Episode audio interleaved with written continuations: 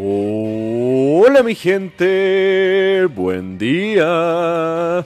Bienvenidos a otro episodio de Mañanas con Leo. Soy su anfitrión, Leo. Miércoles 17 de octubre. Qué deliciosa mañana para comenzar el día, mi gente. El cielo está hermoso y espero que también lo estén donde ustedes están. Puede ser un cielo hermoso, un bello azul, un tenue gris o un potente naranjo, porque saben que da lo mismo la hora y el clima. Yo encuentro que mirar hacia arriba es algo hermoso en cualquier momento del día. Poder disfrutar de ese domo que nos cubre sobre nuestras cabezas, presenciarlo es algo muy fuerte. Más aún en las noches cuando podemos ver con tal claridad que esa capa que parece tan sólida de azul sobre nosotros mismos es en realidad una ventana abierta hacia el universo.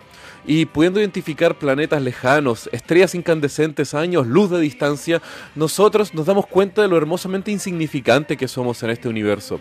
No sé ustedes, pero a mí me genera hasta un poco ansiedad el que voy mirando una noche estrellada y comenzar a caer cuenta de lo infinitamente gigante que es nuestro universo. Y es hermoso lo que nosotros hacemos como humanidad, de estar desarrollando cada vez más y más nuestro entendimiento sobre este universo hermoso el cual vivimos, sea sobre el funcionamiento de los astros y la física que afecta a los elementos más grandes, hasta también las fuerzas que están ahí por detrás en los átomos y en los elementos más pequeños que conforman nuestro universo. Y esa es la búsqueda científica, una aventura constante que como humanidad deberíamos priorizar ante tantas otras cosas que hoy estamos ocupando nuestro tiempo. Pero al mismo tiempo, no toda investigación científica es tan noble o a veces hasta siquiera útil, porque claro, existe un universo casi infinito para ser estudiado afuera y al mismo tiempo hacia adentro de nosotros mismos. Pero hay veces en las cuales uno se cuestiona el por qué alguien siquiera realizaría estos tipos de investigaciones científicas y quién le da plata para financiar eso. Y es por eso que hoy les quiero contar un reconocimiento científico nacido como una broma entre académicos y que ahora se ha transformado en una sensación mediática científica con un gran toque de humor. Estos son los conocidos y grandes premios Ig Nobel, creados en 1991 por Mark Abrahams, el editor de la revista de humor científico The Annals of Improbable Research. Más que nada nace el nombre en sí como un, un juego de palabras haciendo de que no es algo muy noble, sino que es algo ignoble juega también con el, el, nombre de los premios científicos más reconocidos, los premios Nobel. El tema es que esta sátira comienza como una crítica a cierta información científica mm, media falsa o a veces muy inverosímil, pero que al mismo tiempo considera que es bastante interesante o divertido. Los premios, como digo, nacen como una sátira al mismo tiempo crítica, siendo los primeros premios entregados a personajes ficticios, lo cual solo se realizó el primer año, o al mismo tiempo entregándoselo a organizaciones no científicas, como por ejemplo entregar un premio de fisiología o medicina a científicos que trabajan en la homeopatía, o uno en educación científica, cuando el Departamento de Educación del Estado de Colorado en Estados Unidos quería enseñar diseño inteligente como una alternativa a la teoría de evolución de las especies de Darwin. Pero con el avance de los años y la maduración de estos premios, la ceremonia ha seguido con un sentimiento muy humorístico, pero ahora con un foco más que nada en investigaciones científicas peculiares, a veces triviales y no muy comunes que podrían ser consideradas a veces hasta ridículas. Algunos ejemplos son la investigación que descubrió donde las avestruces se excitan sexualmente con la presencia de humanos estando cerca, o por ejemplo una investigación de microbiología sobre si la regla de los 5 segundos de la comida al caer al piso funciona o no. Respuesta, no funciona.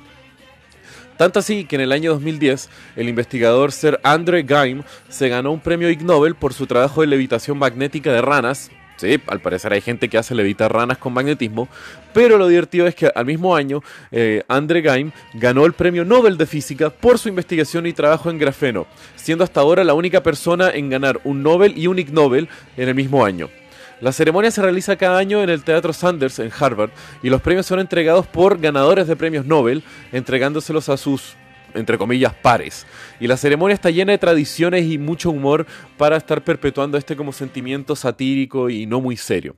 Tanto así que eh, durante los discursos o los presentadores se incentiva a que los asistentes griten de que están aburridos cuando los discursos encuentran que son muy largos. Al mismo tiempo, eh, por lo general la ceremonia se incentiva que se lancen aviones de papel desde el público hacia el escenario en cualquier momento de la ceremonia.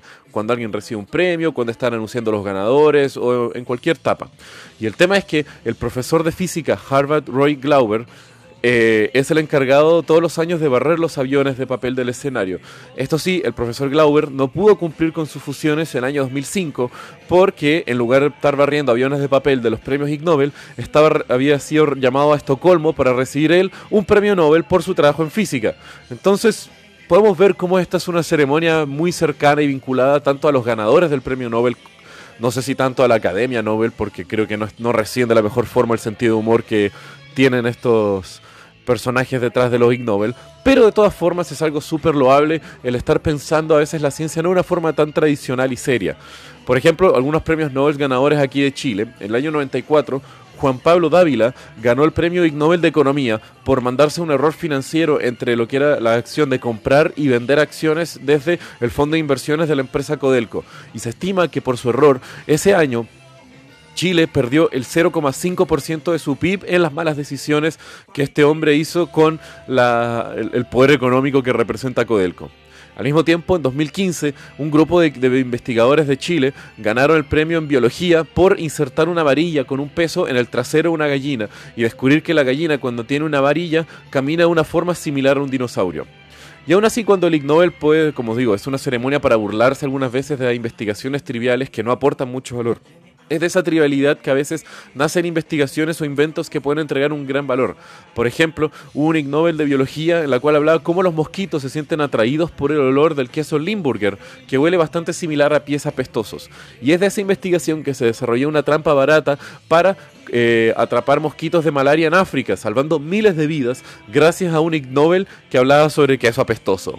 Así que qué grande los premios Ig Nobel y cómo podemos a veces sacar mucho valor de lugares inesperados y cómo a veces la investigación científica no es tan seria y nosotros tampoco deberíamos ser tan serios en nuestras vidas.